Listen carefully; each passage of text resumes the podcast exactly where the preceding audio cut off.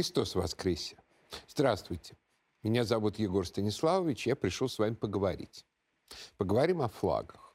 Флаги неожиданно оказались очень важным и болезненным вопросом в связи с нашей спецоперацией на Украине. Именно трехцветный флаг – это и государственный флаг России, и флаг русской а не украинской и не какой-то еще национальной идентичности. Когда люди вывешивают на территории за пределами России трехцветный русский флаг, это значит, что они сознают себя русским и стремятся к национальному и государственному единству с Россией. Так было в 2014 году, когда русская весна в Крыму началась со снятия украинского флага с флагштока в Керчи и водружения на его месте российского.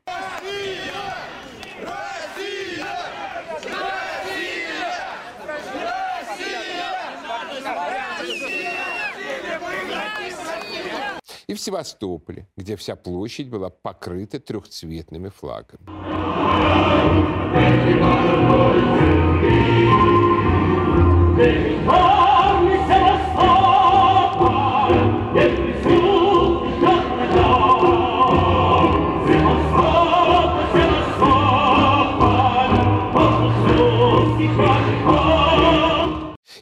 Харькове, где водрузили российский флаг над администрацией, и в Донецке и Луганске, где все движение тоже шло под трехцветными флагами. Так еще в большей степени обстоит дело и сегодня на освобожденных от украинской власти территориях.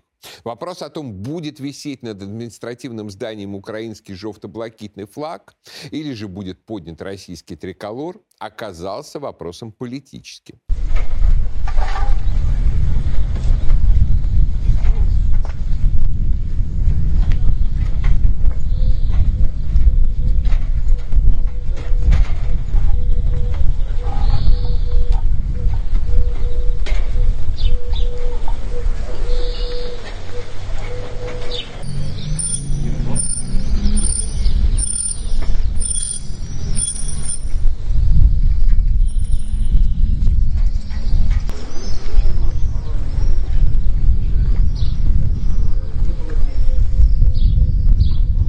Триколоры на администрациями, если не гарантируют, что данные освобожденные территории навсегда возвращаются в состав России, то хотя бы укрепляют надежду на это дает людям уверенность в том, что можно и нужно поддерживать Россию и полагаться на нее.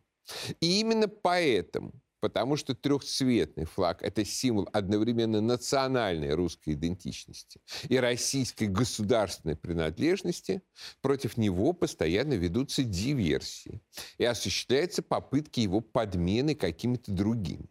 Смысл этих подмен очень прост. Не обозначать освобожденные территории как Россию, а проживающих там людей как русских саботировать таким образом идею воссоединения этих земель с Россией. Чаще всего такой формой спойлерства является красный флаг. Иногда это происходит сравнительно корректно, когда поднимают копии Знамени Победы. Это знамя у нас имеет официальный государственно утвержденный статус, связанный с Днем Победы, с памятью о Великой Отечественной войне. Наша армия, как наследница армии-победительницы, водрузившей это знамя над Рейхстагом, имеет на него полное право. Но знамя победы – это именно военный, а не государственный символ. Оно обозначает присутствие нашей армии и нашу историческую память, а не принадлежность территории и власть органов управления. Поэтому вывешивание знамени Победы вместо государственного флага России – это попытка уйти от самого важного вопроса, чья земля и чья власть. Характерно, кстати, что на сей раз был совершенно забыт, причем явно сознательно забыт, другой военный флаг. Очень популярный в 2014 году и позднее у ополченцев Донбасса. Флаг Новороссии, поднятый в феврале 2015 года над Дебальцево при помощи административного ресурса. Его попытались вытеснить. Флаг Новороссии поднят над Дебальцево. Это девятиэтажка на улице Ленина. Именно в ней, по данным ополчения, находились снайперы и корректировщики огня украинских вооруженных сил. Их выбили буквально этой ночью. Так что флаг символизирует взятие важного плацдарма. Дебальцево – самая горячая точка в зоне конфликта. Город на стыке Донецкой и Луганской областей, где в плотном кольце ополченцев обеих республик оказалась крупная группировка украинских войск. События развиваются стремительно. Еще накануне силы самообороны сообщили, что контролируют 80% этого населенного пункта. Однако гораздо хуже дело обстоит, когда вывешивается не знамя победы, а красный флаг, флаг СССР. Очень много предпринято попыток превратить его в своеобразный символ нашей спецоперации. Очевидно потому, что инициаторы рассчитывают, что ассоциация с СССР поможет установить контакт со старшим поколением, выросшим в советское время. Как показало поразившее всех видео про бабушку с красным флагом, определенные основания для такой надежды есть. Для старшего поколения красный флаг действительно ассоциируется со страной, где оно родилось. И когда бабушка встречала тех, кого она приняла за русских освободителей с красным флагом, она искренне и чисто выражала свою душу. Но вот есть одна загвоздка. Никакого СССР уже более 30 лет не существует. То есть, когда флаг СССР пытаются вывешивать на административных зданиях, на флагштоках перед ними, то это политика географическое обозначение того или иного пространства как нигде, как оказавшегося вне определенной юрисдикции. То есть это попытка уйти от обозначения этого освобожденного пространства как России, а живущих там людей как русских. Между тем, большинство из тех бывших жителей Украины, кто лоялен к России, хотят жить именно в России, в Российской Федерации, а не в нигде под красным флагом и не в СССР 2.0. Люди, которые хотят жить в России или не против такого развития событий, ни в какой СССР при этом, с его дефицитом и марксизмом, ленинизмом, с Брежневым и Горбачевым, совершенно не хотят. И красные флаги вместо российских, флаги несуществующего государства, вместо флагов сильной и развитой современной державы, их только оттолкнут. А враждебных к России украинцев тоже красным не заманишь. У них на него аллергия не меньше, чем на трехцветный. Отчасти осознавая эту политическую пустоту красного флага, в эту щель попытались влезть коммунисты, и предложили в Госдуму законопроект о том, чтобы государственный флаг России изменить и сделать таковым флагом советский. Сопроводительная записка, которую представили депутаты от КПРФ, включая Рашкина, истребителя лосей, состоит из безграмотных пассажей и откровенной лжи а также содержит прямые оскорбления государственного флага России, который именуется голландским подарком, еще длинные, дурно пахнущие рассуждения о якобы особом пристрастии к трехцветному флагу генерала Влас.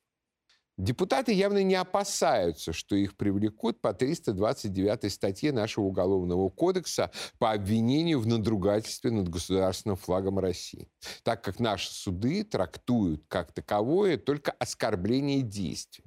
Оскорбление словом еще в практику судов не вошло хотя, возможно, стоило бы. Впрочем, действием флаг России те самые коммунисты тоже оскорбляли не раз. Например, в 2013 году в Пензенской области местные коммунисты государственный флаг России сожгли. Самое циничное вот в этом коммунистическом документе – это попытки обосновать красный флаг на древней русской истории. Мол, и у вещего Олега флаг был красный, и у Святослава, и у Ярослава Мудрого. Это прямая ложь, так как мы ничего не знаем о стягах Олега или Святослава. Мы даже не знаем, были ли у них эти стяги. Перед нами чистой воды фэнтези и фальсификация истории в угоду красной пропаганде. Но еще абсурднее то, что коммунисты пытаются обосновать свои претензии на русской истории. Красный советский флаг был флагом революции флагом уничтожения всего существующего порядка. Он и символизировал кровь павших борцов и стремление отменить историческую Россию и создать Всемирную республику труда, в которой Россия растворится. Это был флаг мировой революции и отмены русской истории и русской идентичности. Мировой революции у коммунистов не получилось. Упразднения России тоже не получилось. И Красное Знамя Победы взмыло над Рейхстагом в мае 1945 года как знамя победившей страны и армии, а не как символ мировой революции. Но то, что красный флаг в определенный момент начал ассоциироваться с Россией, теперь он, впрочем, ассоциируется скорее с Китаем, а не с отменой России, это не заслуга коммунистов, а их недоработка. Сегодня они пытаются эту недоработку исправить, лишив России русских ясного символа нашей идентичности именно в тот момент, когда этот символ нам нужнее всего для того, чтобы обозначать принадлежность этих территорий России и мобилизовать прорусское население. Зачем им это нужно? Ну, сами погадайте. К сожалению, наш русский национальный флаг, как никакой другой в мире, становится объектом поруганий и самой бесстыжей клеветы. Эту клевету распространяют и коммунисты с их безграмотными писульками, но к ним порой присоединяются и те, кто зовет себя патриотами. Они тоже то и дело начинают рассказывать про голландский флаг и прочую ахинею. В последнем случае перед нами инерция 1990-х годов когда патриоты боролись с Ельциным и ельцинскими либералами. Поскольку с 1991 триколор был символом ельцинской РФ, то национал-патриоты начали искать себе другой символ и нашли его в имперке. Флаге, который использовался с 1858 по 1883 год в царствовании императора Александра II. Имперка стала узнаваемым символом русского национально-патриотического движения и прижилась в этом качестве. Иногда ее даже пытались украсть либералы. Помню, во времена митингов на Болотной с ней любил бегать демшизоид Гарри Каспаров. Имперка – почтенный патриотический символ. Но, тем не менее, имперка – это флаг движения. Это флаг – символ политической позиции, а не символ нации и символ государства. И когда во имя своей партии патриот унижает и пытается дискредитировать русский национальный флаг, то он поступает так же низко, как и коммунист. Русским национальным флагом является именно бело-синий-красный. Он состоялся в этом качестве, пройдя через многие испытания. Тут прежде всего надо понять, что такое национальный флаг, чтобы не путаться в терминологии. Национальным флагом является тот флаг, который маркирует определенную нацию, то есть народ, политически объединенный в государство, среди других таких же наций.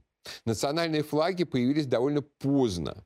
Первые их зачатки относятся к 16-17 векам, когда и произошло оформление нации в современном смысле этого слова.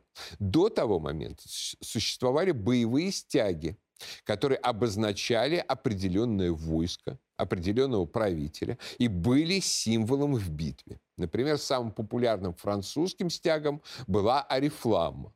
Красное знамя из аббатства Сен-Дени, бывшее боевым стягом французских королей и исчезнувшее в годы Столетней войны после поражения в битве при Азенкуре. Так что, кстати, любителям красных флагов лучше позвонить Макрону. На Руси боевых стягов тоже было немало. Часто это были хоругви со спасом нерукотворным. Стандартный крой таких знамен был квадрат, к которому пришивался откос. Иногда эти стяги были красными, иногда черными. Доминирование в боевых стягах красного цвета совершенно объяснимо, и коммунисты тут ни при чем. Красный просто лучше всего и дальше всего был заметен на поле боя. Со знаменем со Спасом Иван Грозный ходил на Казань. В летописи сказано, что знамя писано по комке ладутной червчатой, то есть было малиновым. Однако, как выглядело это знамя, на самом деле мы не знаем, так как оригинал его не сохранился, только копии. Зато в оружейной палате сохранился большой стяг Ивана Грозного. На красный флаг он ну, совершенно не похож. Квадрат лазоревого цвета, откос сахарного, кайма вокруг всего флага брусничного цвета, а вокруг откоса макового. На квадрате изображен Христос, царь славы, а на коне, на коне в окружении ангелов. А на откосе архистратик воинства небесного архангел Михаил на коне, устремленным в битву. И еще изображен меч. Стяг очень перекликается со знаменитой иконой, написанной после Казанского похода «Благословенно воинство Царя Небесного», она же «Церковь воинствующая». Это был царский стяг, бравшийся царем в походы для обозначения своего присутствия. 17 век с его развитием государства потребовал не только боевых стягов, но и церемониальных. При Алексее Михайловиче, когда русское государство достигло большой управленческой сложности, появилось целое множество знамен. Во-первых, существовал ясачный флаг, белый с двуглавым орлом, который разворачивался в начале церемонии с участием царя. Причем не только государственных, но и церковных церемоний. Во-вторых, было утверждено гербовое знамя. На белом фоне в центре изображался двуглавый орел, а также был написан титул царя и великого князя всея Великая, Малая и Белая России. А также располагались гербы в центре Новгородский, Астраханский, Казанский, Сибирский, а по краям еще немало других. Этот флаг был фактически визуальным вариантом царского герба и титула. Наконец, Именно при Алексее Михайловиче появился национальный флаг России. Тот самый триколор. В чем была необходимость его появления? В том, что это был морской флаг, который размещался на кораблях и маркировал их национальную принадлежность в ничейном море. Именно в этом было первичное назначение национальных флагов. Они обращались не столько к своим у которых есть время долго рассматривать сложные картинки, а к чужим, которые должны реагировать на простое сочетание цветов. Такой национальный флаг а, не мог содержать слишком много сложных символов и рисунков. Его требовалось опознать быстро и на большом расстоянии. То есть требовались простые линии, яркие, заметные цвета. Именно такое решение было выбрано для русского корабля «Орел», Разумеется, это был не первый русский корабль. Корабли строились в Ливонии Иваном Грозным, Алексеем Михайловичем тоже в Ливонии в период войны со Швецией 1656-1661 года. Но «Орел» был первый корабль, выстроенный по новейшей голландской военно-морской науке, по западному образцу. Корабль строили в Дединово, рядом с Коломной, при слиянии рек Москва и Ака. А служил он на Волге и Каспийском море, охраняя торговое судоходство, в том числе от пиратов типа Стеньки Разина. Мифологическая версия, что корабль был захвачен разинцами и сожжен, не соответствует действительности. Персидский транзит был одним из важнейших торговых направлений России в XVII веке. Множество иностранцев, англичане, голландцы и другие – стремились попасть в Персию и с выгодой для себя привести ее товары в Европу. Но удобный путь был только один – через Россию, по Волге и Каспию. Много раз иностранцы обращались к русскому правительству с просьбой о свободном проходе к персам. И много раз получали категорический отказ. Россия цепко держала в своих руках важнейший торговый путь а Астрахань в ту эпоху была влиятельным торговым центром, куда персы свозили свои товары. Там они перегружались на русские суда, шедшие до Макаревской ярмарки, крайнего пункта, до которого иностранцам разрешалось прибывать из Архангельска. И корабль «Орел» должен был служить символом господства России над важнейшим для тогдашней мировой торговли путем. Вот для этого корабля, руководивший его постройкой голландец Ян Ван Сведен, запросил указание о флаге, отметив, что какого государства корабль, такое и знамя на нем живет. Государь указал сибирскому приказу прислать из миновых товаров 310 аршин киндиков, до 150 аршин тафт черчатых красных, белых и лазоревых, корабельному делу на знамена и на еловчики, то есть вымпелы. Короче, кроме прочего, было велено на знаменах и на еловчиках нашивать орлы. То есть создававшийся русский морской флаг был трехцветным и с гербовым орлом. Иногда исследователи предполагают, что флаг был с синим крестом и бело-красными прямоугольниками, расположенными в шахматном порядке. Однако это во многом домысел, опирающийся на крестообразные флаги стрелецких полков. Если бы флаг был не из трех полос, а из синего креста и белых и красных прямоугольников, то в царском указе вряд ли бы на все элементы такого флага отпускалось бы равное количество материи. За первые годы правления Петра Великого русский трехцветный флаг уже устоялся. Белая, синяя и красная полосы и золотой двуглавый орел в центре. Именно под таким флагом, который сохранился до наших дней в Центральном военно-морском музее в Петербурге, Петр плавал по Белому морю на яхте «Святой Петр». Такой флаг был пожалован им архиепископу Афанасию Холмогорскому в 1699 году Царь начертал на указе известному дипломату Дьяку Украинцеву, отправлявшемуся на военном корабле с дипломатической миссией в Константинополь, знаменитый рисунок, где расписал схему флага и его полосы. В 1700 году в несчастливой битве под Нарвой среди взятых шведами русских знамен был и трехцветный флаг с вышитым золотым орлом и воинской символикой под ним. Пропагандистский тезис о происхождении русского флага от голландского не имеет никакого отношения к действительности. Дело в том, что красно-бело-синим голландский флаг стал только после 1798 года, после свержения Аранской династии. До того момента голландский флаг был оранжево-бело-синий. Оранжевый цвет символизировал аранскую династию, представители которой возглавляли Нидерланды в должности штатгальтеров. Это нечто вроде наследственных президентов с ограниченными королевскими полномочиями. Оранжевая полоса была символом нидерландского патриотизма. На некоторых картинах XVII века голландские корабли имеют вроде бы красную полосу что имеет два возможных объяснения. Первое. Судовладельцы экономили, так как красная краска выгорала не так быстро, как оранжевая. Второе. Они принадлежали к партии голландских республиканцев, которая ненавидела фамилию Аранских, особенно после того, как в 1672 году оранжисты буквально съели в Гаге вождей республиканцев братьев Девитов. Но ну и в России, и во всем мире знали, что голландский флаг с оранжевой полосой. В книге о флагах Карла Алярда, переведенной на русский язык по велению Петра в 1709 году, голландский флаг описан вполне определенно. Штатской флаг обще назван принцев флаг. Есть от цветов рудо-желтого, белого и синего, который уп употребляют все, которые к Соединенным Нидерландам надлежат.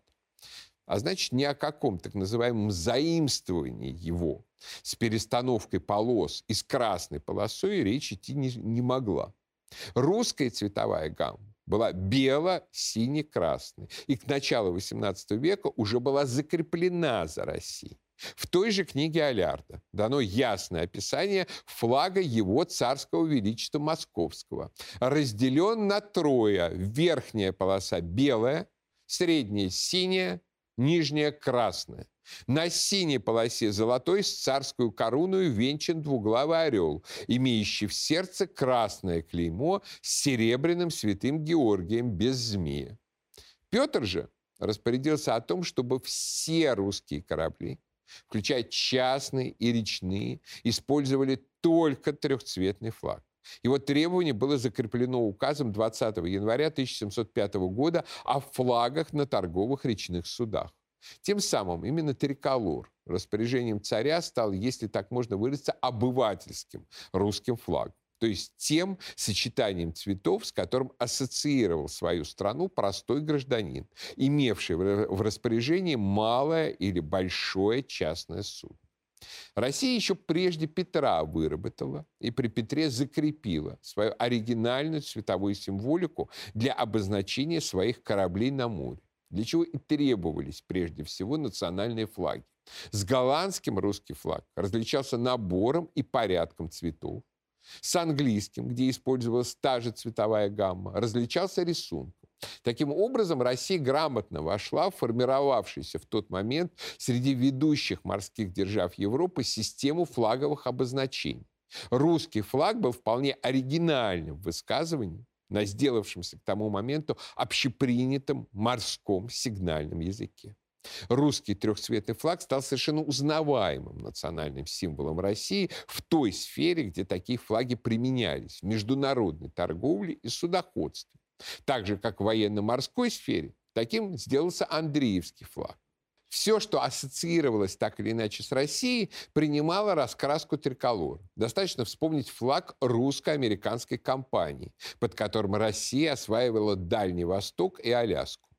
При Александре Первом 1814 году по занятии Парижа были выставлены флаги бело-сине-красные, которые все посчитали как национальные российского государства.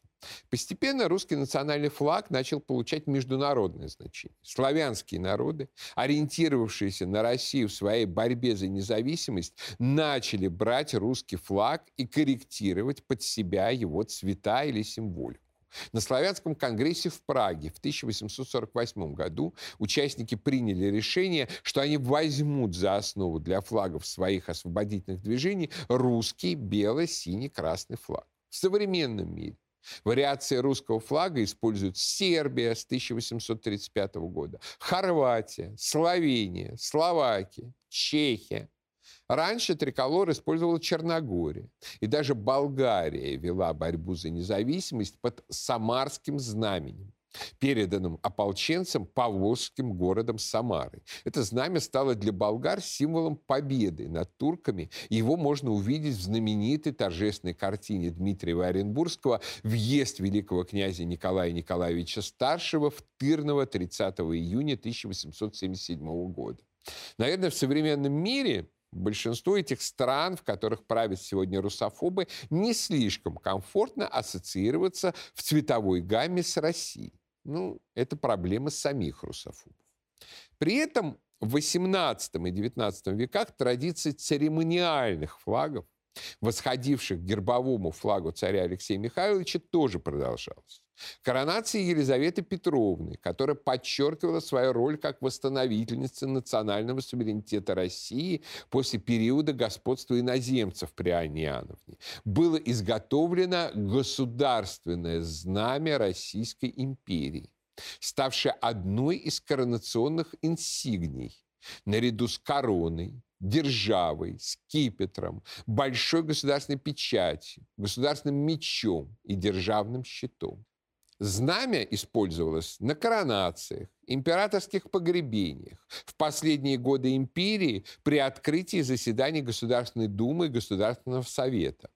Это было золотое знамя с черным орлом и с вышитыми по краям гербами земель России. Знамя Елизаветы Петровны использовалось до Николая I включительно. Александр II, Александр III, Николай II заказывали себе на коронацию каждый свое государственное знамя. Но концепция сохранялась во всех случаях прежняя. Ту же расцветку, черно-золотую, имели императорские штандарты, развивавшиеся на дворцах и на кораблях, где присутствовали императорские особы. В российской армии постепенно распространились и черно-оранжево-белые кокарды, как символы именно русские. Таким образом, черно-оранжево-белое сочетание стало символом российской монархии, государственной военной службы, в то время как бело-синий-красный оставался символом страны в целом. Именно из этого государственнического сочетания и вырос имперский флаг, официально введенный при Александре II. Почему Александр II не взял бело-синий-красный русский флаг? Против этого возражали геральдисты подчеркивавшие, что золото, серебро и чернь более благородные цвета, чем белый, синий, красный. А золото и чернь – это цвета церемониального государственного флага Российской империи а национальный триколор выглядит якобы слишком плебейски. К тому же сочетание его цветов после появления французского триколора в ходе революции наполеоновских войн начало казаться слишком революционным и республиканским.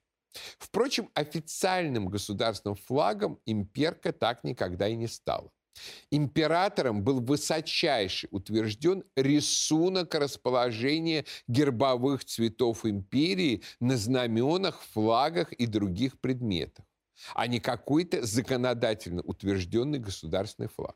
Черный, желтый, белый стали в этот период официальными цветами Российской империи. Но государственным этот флаг был только фактически, а не юридически. А народ, и особенно патриоты-славянофилы, этого знамени не любили. Это сейчас имперка преимущественно флаг национал-патриотов. А тогда национал-патриоты, наоборот, бравировали бело-сине-красными славянскими цветами. А черно-желто-белый считали слишком похожим на флаг ненавистной Австрийской империи.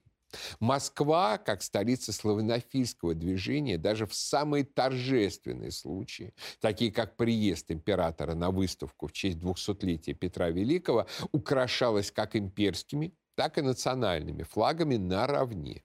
И никакого неудовольствия Александра II это, кажется, не вызвало. Когда к власти пришел царь Славянофил, император Александр III, последовало распоряжение Государь-император в 28-й день апреля 1883 года высочайше повелеть соизволил, чтобы в тех торжественных случаях, когда признается возможным дозволить украшение зданий флагами, был употребляем исключительно русский флаг, состоящий из трех полос – верхней белого, средней синего и нижней красного цветов. Особое совещание министров по всему случаю записало. Что касается закона 1883 года об украшении зданий исключительно бело-сине-красным флагом, то есть письменного всеподданнейшего доклада, находящегося в деле, совещанием усмотрено, что министр внутренних дел, статс-секретарь граф Толстой, представлял к высочайшему утверждению два флага – черно-оранжево-белый и бело-синий-красный. Первый как национальный и второй как торговый. И что государь-император избрал из них последний флаг, назвав его исключительно русским. И тем, казалось бы, окончательно разрешил вопрос о единстве нашего государственного народного флага. Однако указ Александра II о национальных цветах тоже не был отменен. Поэтому черно-желто-белые флаги появлялись и на коронациях Александра III, и Николая II, и в армии. Перед коронацией Николая II вопрос снова пришлось решать, и состоялась целая дискуссия которой геральдистам возражали народники, указывавшие, что и с красным, и с белым цветами в русской народной символике связано много ассоциаций, а вот с желтым или с черным таких ассоциаций вы не найдете. И вот Николай II принял решение. Государь-император по всеподданнейшему докладу его императорского высочества, главного начальника флота и морского ведомства в 29-й день апреля 1896 года высочайше соизволил на признание во всех случаях бело-сине-красного флага национальным. Однако дискуссия сторонников триколора и имперки, народников и геральдистов продолжалась. Чаша весов в словесных баталиях склонялась то на ту, то на другую сторону. Пока в 1914 году, по случаю начала Первой мировой войны, не было найдено Соломоново решение. Был принят новый флаг первоначально исключительно для частного употребления. К бело-сине-красному полотнищу добавлялся врезанный в левый верхний угол желто-черный императорский штандарт. Хотя флаг объявлялся исключительно частным и патриотическим, но он обрел огромную популярность, стал, стал любимым патриотическим военным символом. Его печатали на открытках и в книгах, вывешивали на домах и на собраниях в поддержку армии. По совести сказать, этот соединяющий две традиции флаг был и остается лучшим, эмоционально наиболее насыщенным. Если бы мы его сейчас восстановили, это было бы прекрасно. В антибольшевистском сопротивлении трехцветный флаг, шеврон, кокарда, был одним из основных символов. Даже на Георгиевскую ленту знаков за участие в ледовом походе нашивалась трехцветная розетка. В самой популярной песне белых «Марше Дроздовского полка» говорилось «И дроздовцы твердым шагом враг под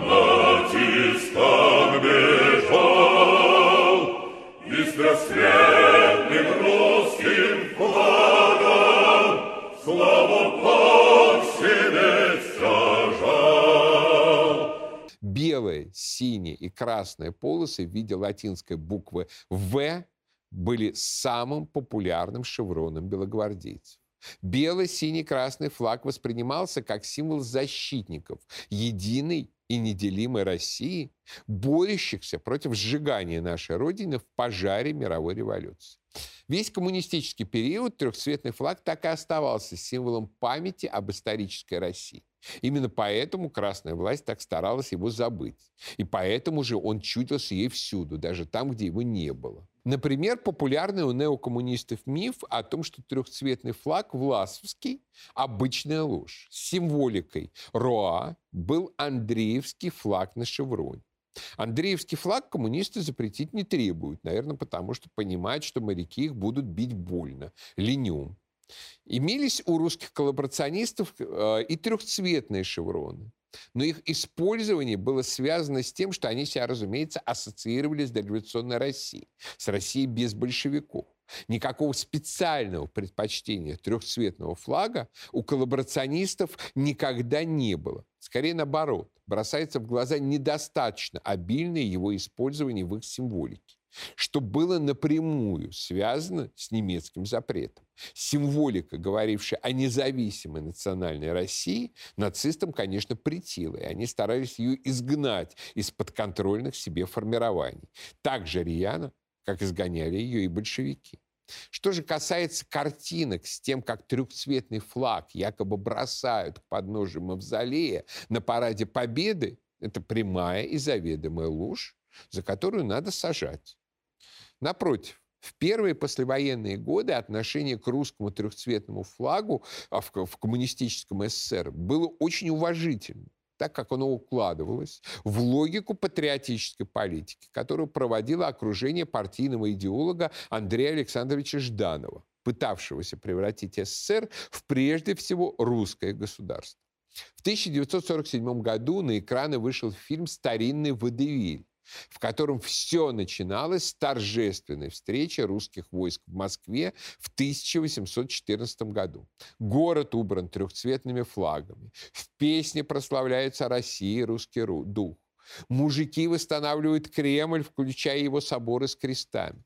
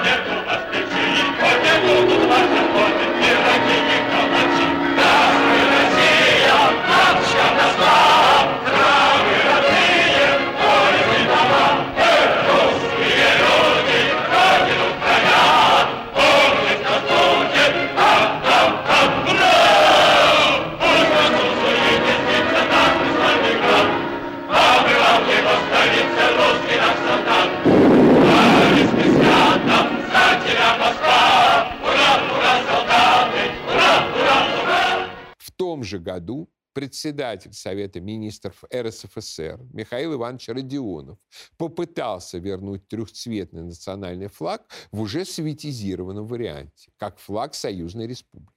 Проектная модель такого красного флага с серпом и молотом и с белой и синей полосами сохранилась до наших дней.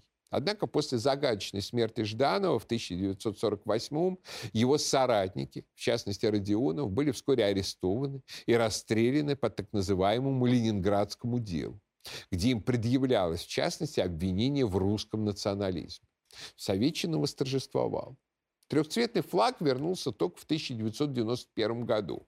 Однако из-за того, что он оказался в руках демократов и Ельцина, он оказался в глазах многих дискредитирован. Мол, триколор – это пьяный Ельцин и Гайдар Чубайс.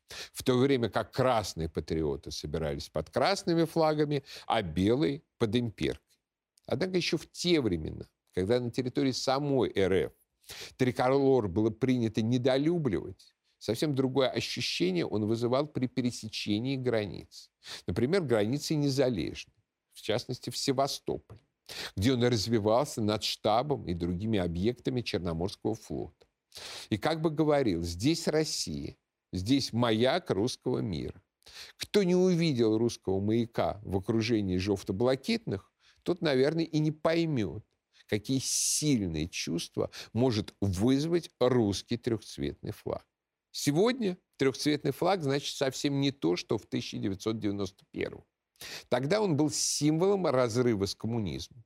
Однако сам разрыв мог осуществляться по-разному и не всегда лучшим образом. Сегодня триколор флаг великой державы, возвращающий свое национальное историческое самосознание и самоуважение, борющийся за освобождение своей территории и признание миром своих интересов. Сегодня Россия уже не страна, где на телевидении эксперты рассуждают о том, нельзя ли кому-нибудь продать Сибирь.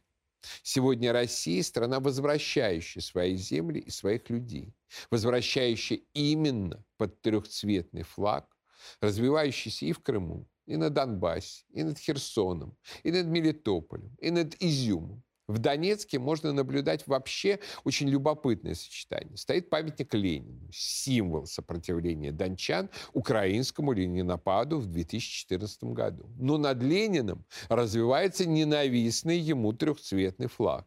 Флаг России, как символ того же самого сопротивления. Нет ничего более нелепого, чем современная красная или псевдо-белая флагофобия.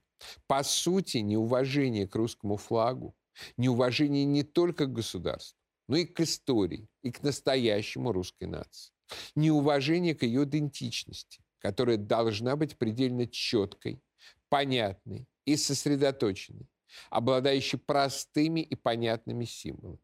И трехцветный флаг, под которым уже столько прожито, пройдено и пролито крови за Россию, именно такой символ. Не уважать его сегодня значит не уважать собственную русскость. Трехцветный русский флаг – символ величия России и прошлого, и даже в еще большей степени грядущего. А пока я прощаюсь, но наш разговор не кончен.